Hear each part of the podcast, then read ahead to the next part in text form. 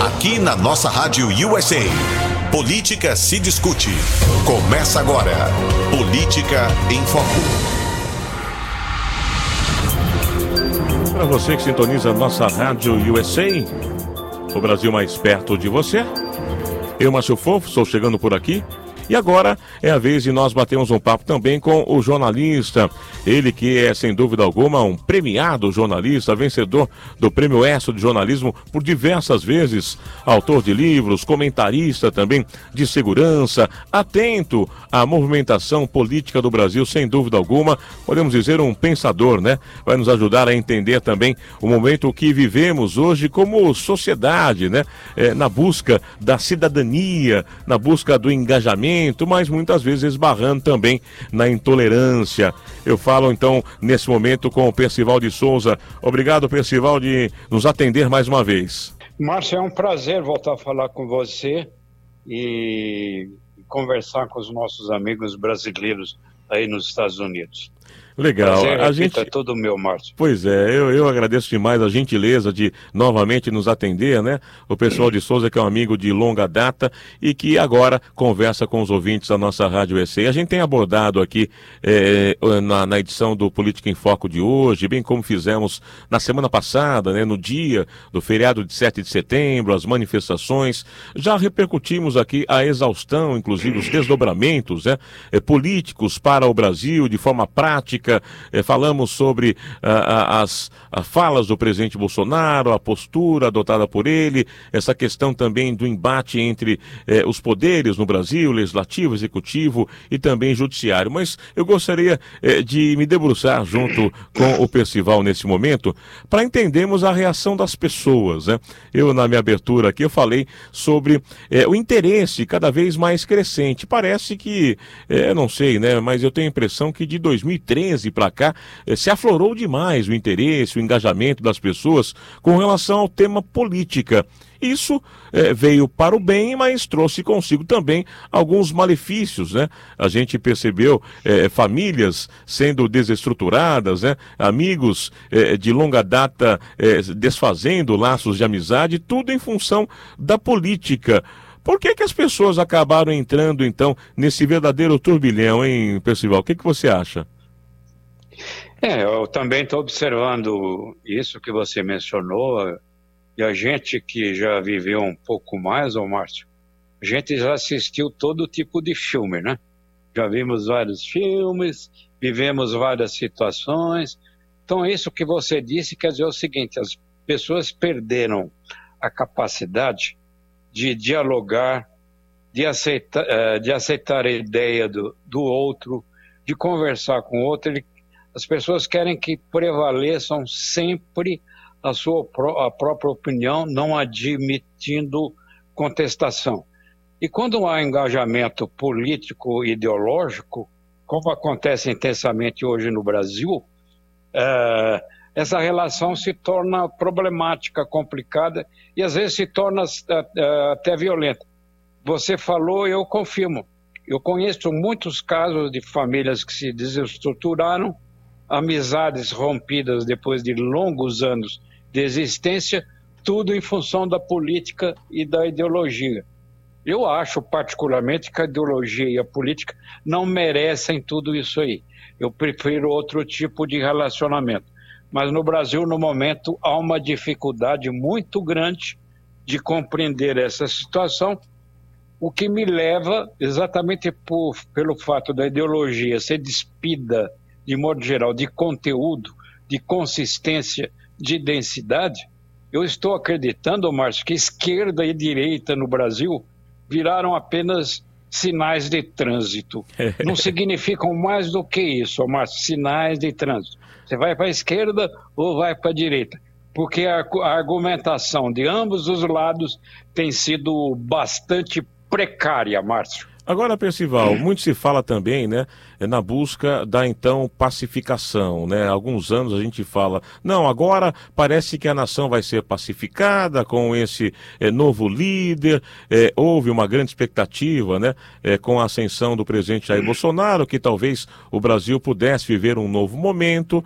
parece que essa tão sonhada e aguardada pacificação não veio, né? Muito pelo contrário, nas plataformas digitais, hoje as redes sociais também dando palco, né, para que as pessoas é, é, continuem, né? Antes a discussão era na, é, tomando é, é, talvez, né, é, uma bebida num bar, discutindo com um amigo, fazendo ali um happy hour, né? Hoje as pessoas parece que se mantêm em discussão praticamente 24 horas por dia. Basta abrir o celular e você tem ali alguma postagem onde você de repente se sente no direito de contestar, né? E aí está dado o início, né, ou reinício, né, às discussões. O fato, talvez, como você bem disse, de não existir é, uma ideologia muito bem definida, por exemplo, dentro até mesmo dos partidos políticos e dos políticos que, em tese, deveriam representar os seus eleitores, acaba fazendo que, com que o eleitor busque sempre é, personificar a salvação em uma pessoa. Essa busca do salvador da pátria talvez também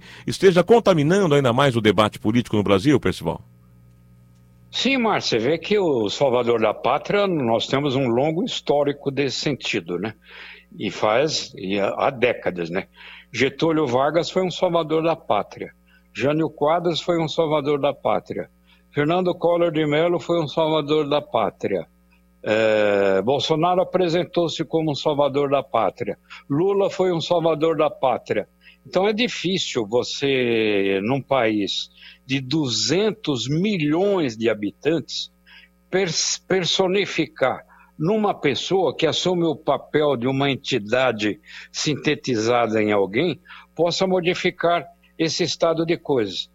Agora, ah, aqui eu, a gente procurando ver as coisas com um olhar absolutamente isento, cartesiano, a gente verifica o seguinte, Márcio, esses dos 200 milhões de pessoas, que a população brasileira estimada, esses 200 milhões, entendo eu, não podem de jeito nenhum ser resumidos eleitoralmente a duas pessoas.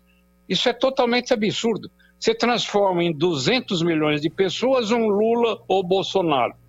Por essa razão, exatamente por ela, eu cartesianamente falando, te digo o seguinte: o Bolsonaro não foi eleito por ele mesmo.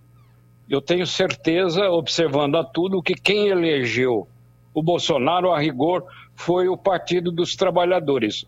Ou seja, houve uma rejeição muito grande a esse partido que não queria vê-lo eh, continuando no poder e os votos então foram desfiados por Bolsonaro. Então, repito, o PT elegeu o Bolsonaro. Agora, uh, busca-se o salvador da pátria. Eu estou entendendo, Márcio, que agora, esse momento, hoje, setembro de 2021, uhum. a grande massa do eleitorado não quer nenhum nem outro nessa polarização entre apenas duas pessoas. Eu creio que muita gente tem o seu candidato favorito, tem a sua preferência eleitoral, e vai cacifá-la no primeiro turno de 2022. Vai perder a sua aposta. Vai perder a sua aposta e aí vamos para o segundo turno. Quem for para o segundo turno, quem votou com base no primeiro, já sabe que seu candidato no primeiro não vai dar certo no segundo. E aí, ô Márcio, surge a famosa terceira via, uhum. que por enquanto é um mistério é uma incógnita. É um sujeito é oculto até, até o momento, né? é. Então, quem aparecer aí, seja como Salvador da Pátria ou disfarçado, alguém confiável, alguém que não temos, não dispomos no momento, esse alguém vai levar a bola do jogo. Me mas, parece que a mas, situação mas, é essa. Pois é, mas, mas até analisando essa questão que a gente é, é, é pensou juntos agora, a respeito é, de ter talvez né, é, depositado toda a esperança é, num salvador da pátria. Uma vez que até mesmo as pesquisas demonstram né, que existe muito indeciso ainda. Né? Existe um percentual cativo já de eleitores do ex-presidente Lula, um percentual também bastante cativo junto ao presidente Bolsonaro, não mais é, aquele percentual que lhe concedeu né, é, é, é a vitória em 2018, mas ainda mantém né, um reduto eleitoral muito consistente. Mas é, em busca dessa tão sonhada terceira via, é, o eleitor não pode incorrer no mesmo erro de de repente depositar a esperança em uma nova pessoa, em um novo salvador da pátria? É, o eleitor pode errar e ele é induzido a errar. Porque, na verdade, os candidatos em potencial, o Márcio, eles olham segmentos da sociedade como, como currais eleitorais. Eles acham que podem empurrar uma boiada, acham que pode conduzir esses bois do jeito que eles tocarem o berrante. Eles acreditam nisso tudo. Por exemplo, os currais chamados evangélicos. O que é ser evangélico no Brasil hoje? É uma coisa não definida. Você tem meia dúzia de gatos pingados que não representam de jeito nenhum os evangélicos autênticos. Então, os evangélicos de verdade se veem rotulados, se veem até às vezes humilhados, envergonhados de, ser, de, de serem vinculados a um certo rebanho. E você vê isso, por exemplo, é... vou, te, vou te dar dois exemplos. O PT, por exemplo, criou uma ala evangélica. Quer dizer, uma ala, um partido ideológico do trabalhador com uma ala evangélica. Ô, Márcio, convenhamos que isso é grotesco, é ridículo. Seria que o marxismo você evangélico, tem... né?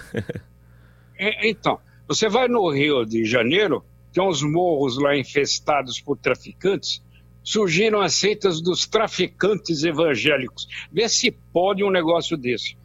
E o Ciro, o Ciro Gomes, que é um candidato em potencial, ele, por instrução do seu marqueteiro, agora ele passou a uh, andar de Bíblia na mão, citar eventualmente alguns versículos e se dirigir aos seus eleitores em potencial como irmãos. Márcio, fica difícil, hein?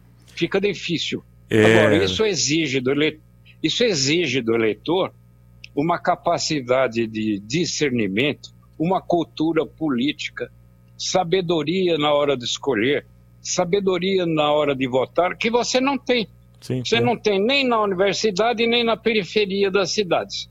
Você vê um engajamento totalmente fanatizado, você vê pessoas se vincularem a alguém de um partido como se esse partido fosse um totem a ser reverenciado, cultuado seguido, obedecido, qualquer que seja o preço disso.